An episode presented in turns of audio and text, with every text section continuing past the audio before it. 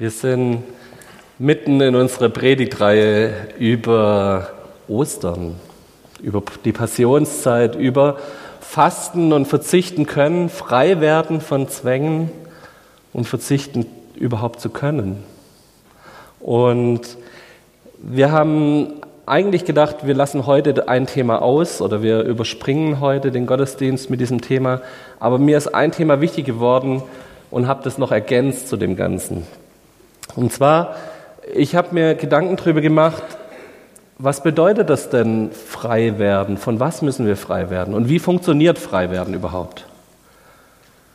Wir haben in unserem Alltag, merke ich immer mehr und immer wieder, dass wir so richtig getriebene Menschen sind. Wir sind getrieben von unserem Zeitplan, von unserem Terminplan.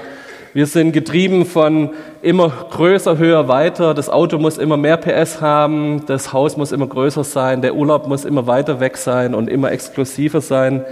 Ähm, wir leben in einer Zeit von ständigen Vergleichen. Ähm, ich habe vor kurzem einen Artikel gelesen über einen Psychologe, der geschrieben hat, wir sind in der Selfie-Zeit. Jeder fotografiert sich tut noch schön einen Filter drüber legen, dass es auch besonders gut aussieht und stellt es dann ins Internet hoch. Das ist so dieses ständig sich, man muss sich perfekt präsentieren, man muss ständig perfekt rüberkommen. Wir sind aber auch in der Zeit von dem ständigen Unzufriedensein. Also wenn ich hier in den Raum fragen würde, wer ist denn gerade so mit seinem Körper total zufrieden, bin ich mir relativ sicher, dass da ganz, ganz wenige Hände hochgehen. Einer. Yes. Michael, dich feiere ich. genau.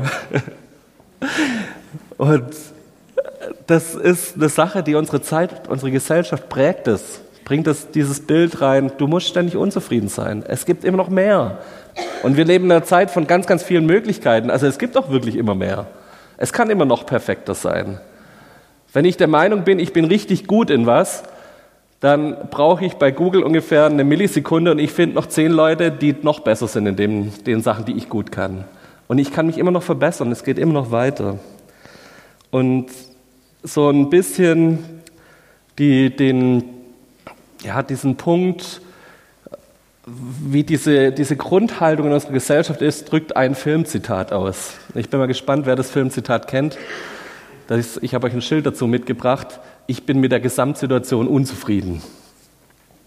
Das stammt aus dem Schuh des Manitou eine Film, da hat ein Comedian angefangen, äh, die Winnetou-Geschichte auf die Schippe zu nehmen.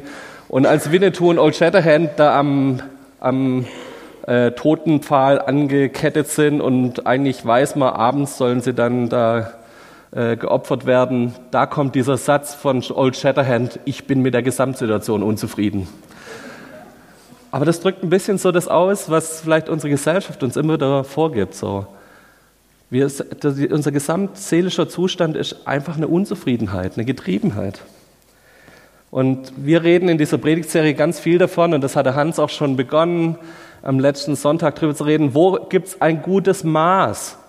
Der Trick ist nicht zu sagen, ich falle in eine völlige Zufriedenheit. So, alles ist super, alles ist gut. Das bringt mich auch in eine Antriebslosigkeit hinein. Da, da fehlt dieses, dieses innerliche, ich will mich weiterentwickeln, ich will weiterkommen. Das ist ja auch was, was durchaus biblisch ist. Also wir, wir haben Extreme, wir haben Extreme von völliger Unzufriedenheit, aber auch völlige Zufriedenheit, die mich in eine Antriebslosigkeit, in eine völlige Lethargie reinbringt, die mich auch in eine Faulheit reinführt. Warum soll ich denn überhaupt noch was machen? Und in diesem Spannungsfeld bewegen wir uns. Und wir reden in dieser Reihe darüber, wie können wir frei werden von dem völlig getrieben sein, aber wie können wir auch in ein maßvolles Leben reinkommen? Wie schaffen wir es, einen guten Zwischenweg zwischen Stress und Entspannung zu finden? Es darf immer wieder Zeiten geben, wo es stressig ist in unserem Leben. Und wenn du mal guckst, was Gott manchen Leuten in der Bibel an Aufgaben gegeben hat, der hat die in Stress reingeschickt. Der hat gesagt, hey, mach was, tu was für mich. So, der hat die in, in Position ge gebracht, wo es nicht mit lauter Entspanntheit vor sich ging. Ich kann was leisten, aber ich muss nicht ständig was leisten. Ich kann es schaffen, dass ich mich nicht über meine Leistung, über dieses ständig Getriebensein identifiziere. Ich kann mich frei davon machen. Ich habe euch einen Bibelvers mitgebracht und mein, mein ähm, Ansatz heute Morgen war, ich glaube, dass ich euch heute so ein bisschen eine exegetischere Bibelarbeit mitbringen darf. Glaube, dass wir heute das Publikum dazu haben, wo ihr das aushaltet und ich bitte euch, dass ihr da mit mir Geduld habt, dass wir heute mal wirklich Schritt für Schritt an so einem Bibelvers entlang gehen, uns Worte genauer angucken, schauen, was bedeutet das, wo, was hat das zu bedeuten für unser Leben, wie können wir das praktisch machen. Und bevor wir es lesen, möchte ich mit uns beten, dass Gottes Wort heute Kraft hat und wirkt. Jesus, ich danke dir dafür, dass du in unser Leben hineinsprechen willst. Und danke, dass du uns hilfst, dass wir einen maßvollen Umgang mit Themen in unserem Leben finden. Dass wir reinkommen in eine gesunde Haltung vor dir. Dass wir schaffen, aus einer Getriebenheit rauszukommen in ein gesundes Maß von Entspannung und Anspannung. Herr, lass dein Wort heute Morgen reden Lass es Kraft entfalten in unseren Herzen. Lass es Frucht bringen, dass es in unseren Herzen auf fruchtbaren Boden trifft und dort Kraft entwickelt und ja, wirklich eine, eine, eine reichliche Frucht in unserem Herzen gibt, die nachher sichtbar ist für die Menschen in unserem Umfeld. Darum bitte ich dich in deinem Namen, Herr. Amen. Wir lesen erst zusammen diese ganzen, diese ganzen Verse, das ist Vers 12 bis Vers 17 im Kolosser 3. Und ich werde danach dann einzelne Sachen rauspicken. So zieht nun an als die Auserwählten Gottes, als die Heiligen und Geliebten. Herzliches Erbarmen, Freundlichkeit, Demut, Sanftmut und Geduld. Und ertrage einer den anderen und vergebt euch untereinander. Wenn jemand Klage hat gegen den anderen, wie der Herr euch vergeben hat, so vergebt auch ihr. Und über alles aber zieht an die Liebe, die da ist, das Band der Vollkommenheit. Und der Friede Christi, zu dem ihr berufen seid in einem Leibe, regiere in euren Herzen und seid dankbar. Lasst das Wort Gottes reichlich, das Wort Christi reichlich unter euch wohnen. Lehrt und ermahnt einander in aller Weisheit mit Psalmen, Lobgesängen und geistlichen Liedern, singt Gott dankbar in euren Herzen. Und alles, was ihr tut, mit Worten oder mit Werken, das tut alles im Namen des Herrn Jesu. Und dankt Gott dem Herrn, Gott dem Vater durch ihn. Ich möchte als erstes uns das rausziehen, was ganz am Anfang dieser Verse steht. So zieht nun an, dass die Auserwählten Gottes als die Heiligen und Geliebten. Hey, hier spricht Gott uns Identität zu. Hier definiert Gott, zu wem spricht er. Und es ist nicht die Definition nach Motto, dass ich prüfen muss, auch bin ich jetzt da dabei oder nicht, sondern wenn du dein Leben Jesus übergeben hast, dann spricht er genau dich gerade an. Er sagt, hey, ich gebe dir eine Grundidentität mit. Als fängt alles damit an, wir sind geliebt. Hier fängt alles an und da endet es auch, dass wir das immer wieder neu durchexerzieren müssen und kapieren müssen. Wir sind geliebt. Und ich weiß nicht, wie es euch geht, aber ich behaupte mal, je mehr ich auch mit Menschen in der Gemeinde zu tun habe, ich merke immer mehr, das ist mein Hauptkampf und das ist auch euer Hauptkampf, das zu verstehen.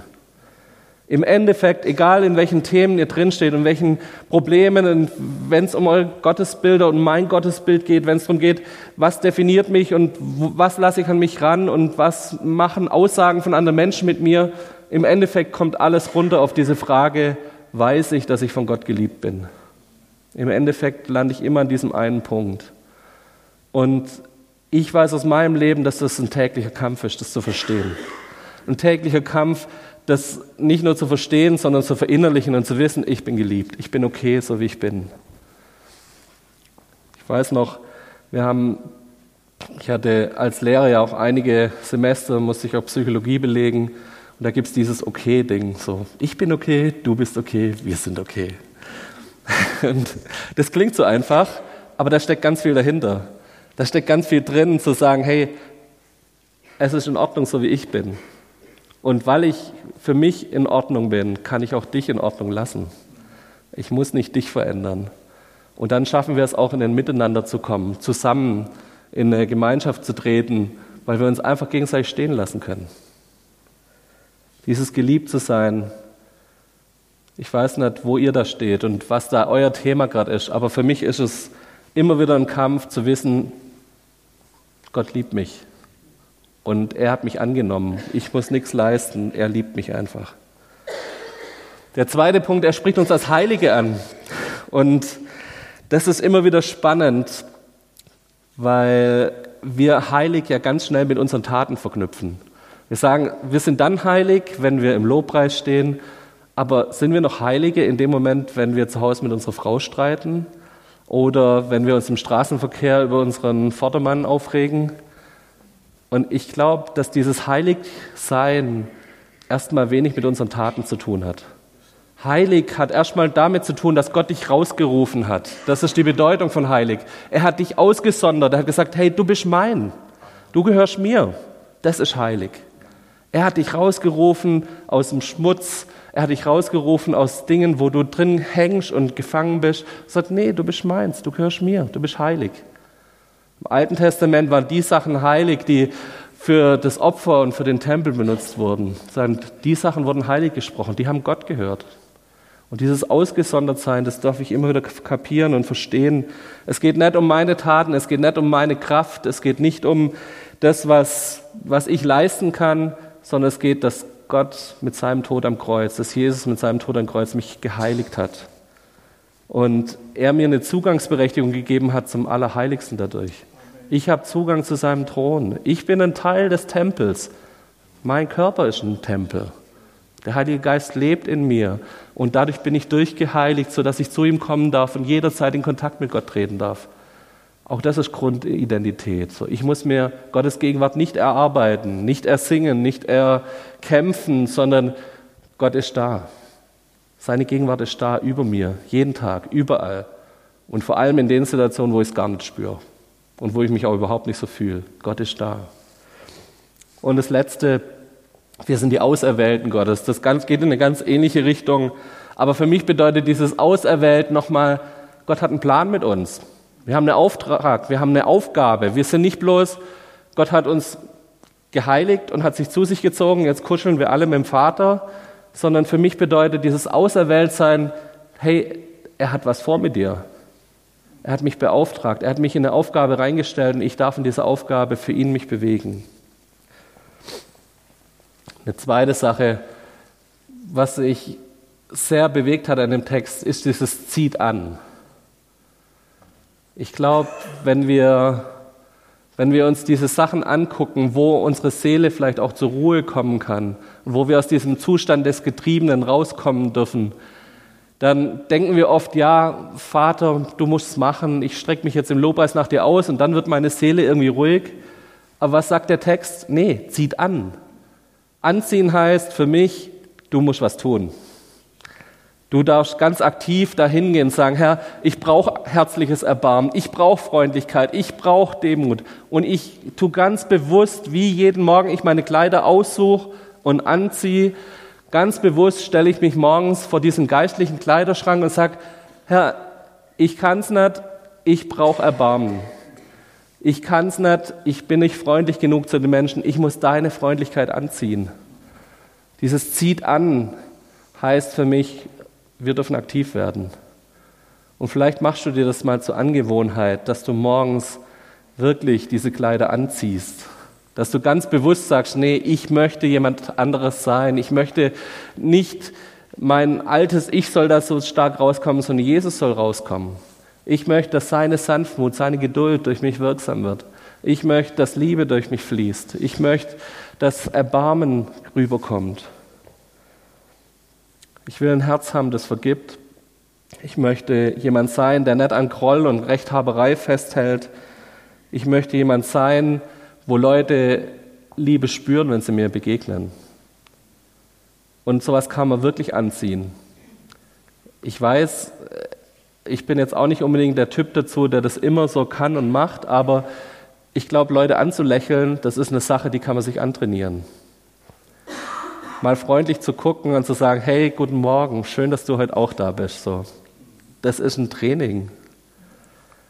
Wir haben hier ein paar Leute, die sind Verkäufer, die wir haben jeden Tag mit Kunden zu tun, haben jeden Tag Kundenkontakt. Und die bringen das ihren, ihren Mitarbeitern bei. Hey, lächelt doch mal. Seid doch mal freundlich. Seid für die Kunden da. Seid offen. Seid herzlich. Und ich glaube, dass das was ist, was man sich angewöhnen kann. Und das eine Typsache ist. Manchen fällt es total leicht. Die sind von ihrem Charakter her überhaupt so. Und manche müssen sich das antrainieren. Eine Freundlichkeit, eine Herzlichkeit auszustrahlen. Ich möchte euch nochmal erinnern an die Predigt von Thomas Jussen im Februar, der uns gesagt hat, hey, das ist unser Hauptidentitätsmerkmal als Gemeinde, ist die Liebe untereinander. Das ist das, was uns unterscheidet von dem Rest der Welt. Liebevoller Umgang. Lasst uns das trainieren als Gemeinde, dass wir das ausstrahlen. Ich möchte noch eins weitergehen. In der nächsten, Im nächsten Vers. Genau. Über alles zieht an die Liebe, die da ist, das Band der Vollkommenheit. Und der Friede Christi, zu dem ihr berufen seid in einem Leibe, regiere in euren Herzen. Ich will, mich hat, dass da die Liebe und der Friede steht, das hat mich nicht arg überrascht. Aber was an einem Text, an dem ich hängen geblieben bin, war dieses zu berufen sein in einem Leibe. Wir sind zum Frieden berufen. Das heißt, Gott steckt ein Ziel und sagt, hey, guck mal, da ist eure Berufung. Da sollt ihr hin, dass ihr Frieden habt untereinander. Das ist das Ziel, das ich euch gesteckt habe, dass ihr ein friedvolles Leben habt. Und ich kenne das von meiner Berufung. Ich weiß, wo Gott mit mir hin will, aber ich weiß, ich bin auch noch meilenweit davon entfernt. So, ich kann kleine Schritte dorthin gehen. Ich kann mich dahin bewegen, kann sagen, was ist mein nächster Schritt, um das zu lernen, wirklich dieses Berufen zum Frieden. Und eine weitere Sache, die mich da berührt hat, war, regiere in euren Herzen. Ich bin über diesen Begriff Regieren gestolpert und ich glaube, dass wir ein schräges Bild von Regieren haben. Wir haben dieses Bild Regieren, das ist was, was ich alle vier, fünf Jahre wähle und dann darf der vier, fünf Jahre lang ein bisschen Gesetze machen, aber eigentlich regiert das nicht wirklich. Ich glaube, so ein neutestamentlicher Text, wenn der über Regieren redet, redet der von was anderem. Ich glaube, die haben das Bild von einem Herrscher im Kopf gehabt, einem Alleinherrscher, einem König, der alles bestimmen durfte, der alles mit einem Wort alles ändern durfte, der dein Leben in der Hand hatte. Wenn du dem quer gekommen bist, hat ein Wort gereicht und dein Leben war beendet. Ich glaube, das ist das Bild, dass jemand, der den Text im Neuen Testament liest oder der, der zu der Zeit den gelesen hat, der das verbindet mit diesem Wort regiere. Ich glaube, ich darf immer wieder neu lernen, dass es da jemand gibt, der mich beherrschen darf. Und dass es da einen Alleinherrscher gibt. Gott allein darf mein Herz bestimmen. Er darf mich mit all dem, was er will, regieren. Und dieses Regieren lassen, das ist eine Entscheidung von dir.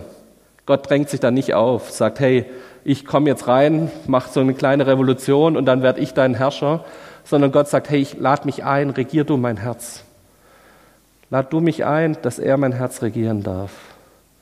Jesus, komm du in mein Leben, regier du. Ich hatte diese Woche so eine Situation, wo ich gemerkt habe, was regiert mein Herz. Ähm, dazu muss ich ein bisschen ausholen. Tabea ist Tagesmutter. Das heißt, mittags bei uns am Tisch von Dienstag bis Donnerstag sitzen ungefähr acht Kinder, die so im Alter zwischen eins bis sechs sind. Ähm, das heißt, wir haben so einen kleinen Kindergarten mittags bei uns zu Hause und Tabea kocht für diesen Kindergarten. Für diesen Kindergarten zu kochen funktioniert so, die Kinder schlafen von elf bis um zwölf ungefähr, haben die so einen kleinen Vormittagsschlaf und sie muss in, genau in dieser Zeit kochen, weil wenn das erste Kind kräht, dann sind fünf Kinder wach. Dann hat sie keine Sekunde mit Zeit mehr zu kochen. Das führt dazu, dass sie am Dienstag Nudeln mit Soße gemacht hat, also ein sehr kinderfreundliches Essen. Ähm, diese Nudeln wurden um halb zwölf gekocht und wir haben um eins gegessen. Die Nudeln waren kalt die Soße war gewürzt für ungefähr einjährige Kinder, also so gut wie gar nicht. Da war kaum Salz drin, da war nichts drin. Und ich hatte das, das Essen auf meinem Teller und gedacht, also, Mann, irgendwie, da kam so altes Shovi-Verhalten in mir hoch und ich dachte, also irgendwie habe ich es doch verdient als Ehemann und hart verdienender Vater, dass man mir doch ein ordentliches Essen auf den Tisch stellt. So, das waren so die Gedanken, die in mir hochkommen. Und ich habe das Tabea spüren lassen. Gesagt, also meine Nudeln sind kalt. Und der Streit ist nicht neu. Wir haben das ab und zu schon, dass ich ab und zu mal angemerkt habe, wir müssten ja nicht bloß Babyessen mittags essen, sondern wir könnten ja vielleicht doch auch, vielleicht gibt es ja auch Kinder, die Lasagne mögen, wir können es mal probieren, oder eine Pizza, das kann man ja dann auch verschiedene machen, die ungewürzte, die gewürzte oder so. Also ich habe da schon Vorschläge gemacht zur Verbesserung, die kamen da an dem Tag nicht an. Und ich habe ich bin nach einem halben Teller dann irgendwann aufgestanden, bin hochgegangen und gesagt, okay, ich mache jetzt noch Mittagspause, dann fahre ich wieder ins Geschäft und kann mir nachher noch was vom Bäcker holen. Ähm, ich lag da oben in meinem Bett und habe gedacht, jetzt mache ich Mittagspause. Und ich habe gemerkt, was mein Herz regiert hat. Ich habe gemerkt, wie, wie ich zornig auf Tabea war, obwohl sie es gar nicht verdient hatte, die hier eigentlich ihr Geschäft macht, die, die mit diesem Tageskindergeschichte dazu verdient, damit wir uns all das leisten können, was wir machen. Sie ist der Grund, warum ich mir das leisten kann, ähm, wieder von einem Lehrergehalt auf einen äh, Auszubildendengehalt hier in der Skala zu gehen. Sie, sie opfert dann ganz viel für mich und ich bin noch sauer auf sie. Und ich habe gemerkt, wie dieser Groll mein Herz regiert hat. Und ich habe gemerkt, ich muss jetzt eine Entscheidung treffen, will ich das machen? Will ich das, dass das mein Herz regiert? Oder kriege ich meinen Stolz überwunden und gehe runter und entschuldige mich? Wir haben dann nachher zusammen einen Kaffee getrunken. Ich habe mit ihr darüber gesprochen, ob es vielleicht nicht doch einen Weg gibt, dass ich ein bisschen Salz und Pfeffer auf dem Tisch stehen habe. Wir, haben, wir finden uns einen Weg da drin. Aber ich habe für mich gemerkt, es war wieder so ein Alltagsmoment, wo ich, wo ich ganz schnell umschalte und mein Herz von was anderem regiert wird als von Liebe und Freundlichkeit. Wo ich nicht derjenige bin, der zum Frieden in der Familie beiträgt, sondern wo ich zu Groll beitrage, wo ich dazu beitrage, dass es da Streit in der Familie gibt. Im nächsten Vers sehen wir, wie das funktionieren kann. Ich glaube, dass wir da immer wieder das Wort Gottes brauchen, das in unser Leben hineinspricht. Das Wort Christi, das für uns so eine, eine Erinnerungsstütze ist an unser Herz, zu sagen, hey, guck mal, da geht's hin. Das ist der Weg, wo er mit uns hin will. Das ist das, wo, wo Gott uns erinnern will, sagen, guck mal, so ist doch mein Charakter. Ich habe dich doch geliebt, ich habe dich doch auserwählt, ich habe dich geheiligt. Und guck mal, das will ich, dass sich das bei dir tut. Das Wort Gottes ist ein einziger Weg, wo beschrieben wird, wie Gott einen Weg gegangen ist mit den Menschen. Es ist ständig, es ist nicht eine Geschichte von Gott, sondern ihr werdet merken, egal welche Bibelstellen ihr aufschlagt, es geht nicht nur um Gott alleine, sondern es geht immer um Gott und die Beziehung zu den Menschen. Es geht immer darum, dass er Menschen an die Hand genommen hat und mit ihnen einen Weg gegangen ist. Und wir können lernen da drin. Wir können uns inspirieren lassen. Wir können uns ausstrecken und sagen, Herr, wo willst du da reden? Wo willst du mir was zeigen? Und hier ist eine kleine Litanei von, wie kann das funktionieren? Er lehrt euch untereinander, ermahnt euch mit Weisheit, singt Psalmen, singt das, dass, dass Gott groß ist, er, erhebt Gott über euer Leben, singt geistliche Lieder. Das hilft euch, dass diese Dankbarkeit in unser Herz fällt. Und das ist mein letzter Punkt. Ich glaube, wenn wir das anfangen zu lernen, auf der einen Seite unsere Identität zu verstehen, aber dann Dinge anzuziehen, die Gott uns als, als Kleider schenkt, unser Herz regieren zu lassen von Friede und Liebe, immer wieder diese Lebensübergabe zu machen, zu sagen, Herr, regiere du mit deiner Kraft, regiere du in meinem Herzen. Ich glaube, was das wirklich nachher als Ausfluss hat, ist ein dankbares Herz. Ein Herz, das sagt, danke Herr und lernt es, dankbar zu sein. Hier werden an zwei Stellen, das ist die nächste Folie, wird dieses Wort Dankbarkeit erwähnt. Ganz am Ende von dem Vers 15, seid dankbar. Seid, singt Gott dankbar in eurem Herzen und dankt Gott dem Vater durch ihn. Hier wird dreimal dieses Wort Danken erwähnt. Da wird ein Schwerpunkt draufgelegt in diesem Bibelvers. Da heißt es, hey, dankbar, das ist was, was eine Dankbarkeit zu entwickeln in meinem Herzen, das ist was, was dich hält, was dir Kraft gibt. Es gab früher diese zwei alten äh, Merkverse, die habe ich, glaube auf der nächsten Folie. Danken schützt vor Wanken und Loben zieht nach oben. Kennt ihr das noch? Ich glaube, dass das was ist, was wir uns immer wieder aufschreiben müssen und merken müssen, zu sagen, hey, Dankbarkeit, Gott Danke zu sagen, das hilft mir davor, dass ich mich in irgendwelchen Zweifeln zerfresse, sondern einfach zu sagen, danke Herr, dass du in meinem Leben bist. Danke, dass du mein Leben prägst. Danke, dass du mein Leben im Griff hast und dass du in meinem Leben regieren willst. Danke, dass du mir Demut schenkst, dass du mir Geduld schenkst, dass du mir Sanftmut schenkst. Ich glaube, dieser Lebensspiel, Gott zu danken für das, was er einem gegeben hat, gerade auch in den schweren Zeiten, das hilft mir. Gott zu loben, ihn groß zu machen, das bringt mich in seine Gegenwart, das bringt mich in den Zugang zu ihm, wo er reden darf und wo er in mein Leben sprechen darf. Ich möchte euch eine Idee mitgeben. Ähm, ich habe das ja schon ein paar Mal erwähnt, dieses Lehrersein kriegt man nicht so schnell aus mir raus. Ich habe die Ordner gebeten, dass sie euch nachher im Ausgang einen kleinen Zettel austeilen. Der ist auf der nächsten Folie. Lass uns das doch mal sieben Tage lang üben. Zu sagen, ich bin dankbar für eine Sache an dem heutigen Tag und bete das. Sprich das aus für Gott. Ich bin dankbar für das und das, was Gott mir heute geschenkt hat oder was ich allgemein in meinem Leben habe. Sich mal bewusst zu machen, was du alles in deinem Leben hast an, an Stärken, an Dingen, die Gott dir geschenkt hat, an Segen von Gott. Ich fände es schön, wenn dieser Zettel irgendwo hängt die nächste Woche, wo ihr immer wieder drüber stolpert. Wenn ihr so seid wie ich, dann müsst ihr es an die Kühlschranktür hängen, da bin ich relativ häufig. Oder hängt es euch über euren Spiegel, wenn ihr solche Menschen seid, die ganz viel vor dem Spiegel im Bad verbringen. Findet so einen Punkt, wo ihr das haben könnt. Ich habe gerade den Gottfried gesehen. Gottfried wird es wahrscheinlich ins Auto hängen, der da so ein Klemmbrett an seinem BMW. Steckt es dahin, wo ihr einfach die Woche über häufig drüber stolpert. Und nehmt euch heute Mittag die Zeit, das auszufüllen und draufzuschreiben, für was, für was bin ich heute dankbar und bringt es Gott im Gebet und sagt ihm, Herr, ich danke dir dafür, für das und das, für meine Familie, für mein Umfeld, für meine Gemeinde. Ich habe einen kleinen Vorschlag, was mir heute draufschreiben könnte. Wir haben heute Abend ja den Scala Next Gottesdienst, wo wir einen Gottesdienst für vor allem die jüngere Generation anbieten wollen. Und wie wäre es, wenn wir als Gottesdienst heute Morgen einfach heute für diese Generation danken, für sie beten, für sie segnend da sind und sagen, wir sind dankbar, dass wir junge Leute in unserer Gemeinde haben, dass wir eine junge Generation haben, die nicht bloß unsere Zukunft ist, sondern die unsere Gegenwart ist, die mit uns jetzt schon hier Gemeinde lebt und Gemeinde ja, unterstützt. Vielleicht wäre das ein Vorschlag. Auf meinem Zettel steht es für heute schon drauf und ich werde heute dafür danken und heute nochmal dafür beten für den Gottesdienst heute Abend. Ich wünsche euch eine Woche voller Dankbarkeit und ich wünsche euch, dass es in euer Herz fällt und dass ihr nach der Woche am Sonntag nächste Woche merkt, das hat mein Herz dankbar gemacht, das hat mein Herz verändert.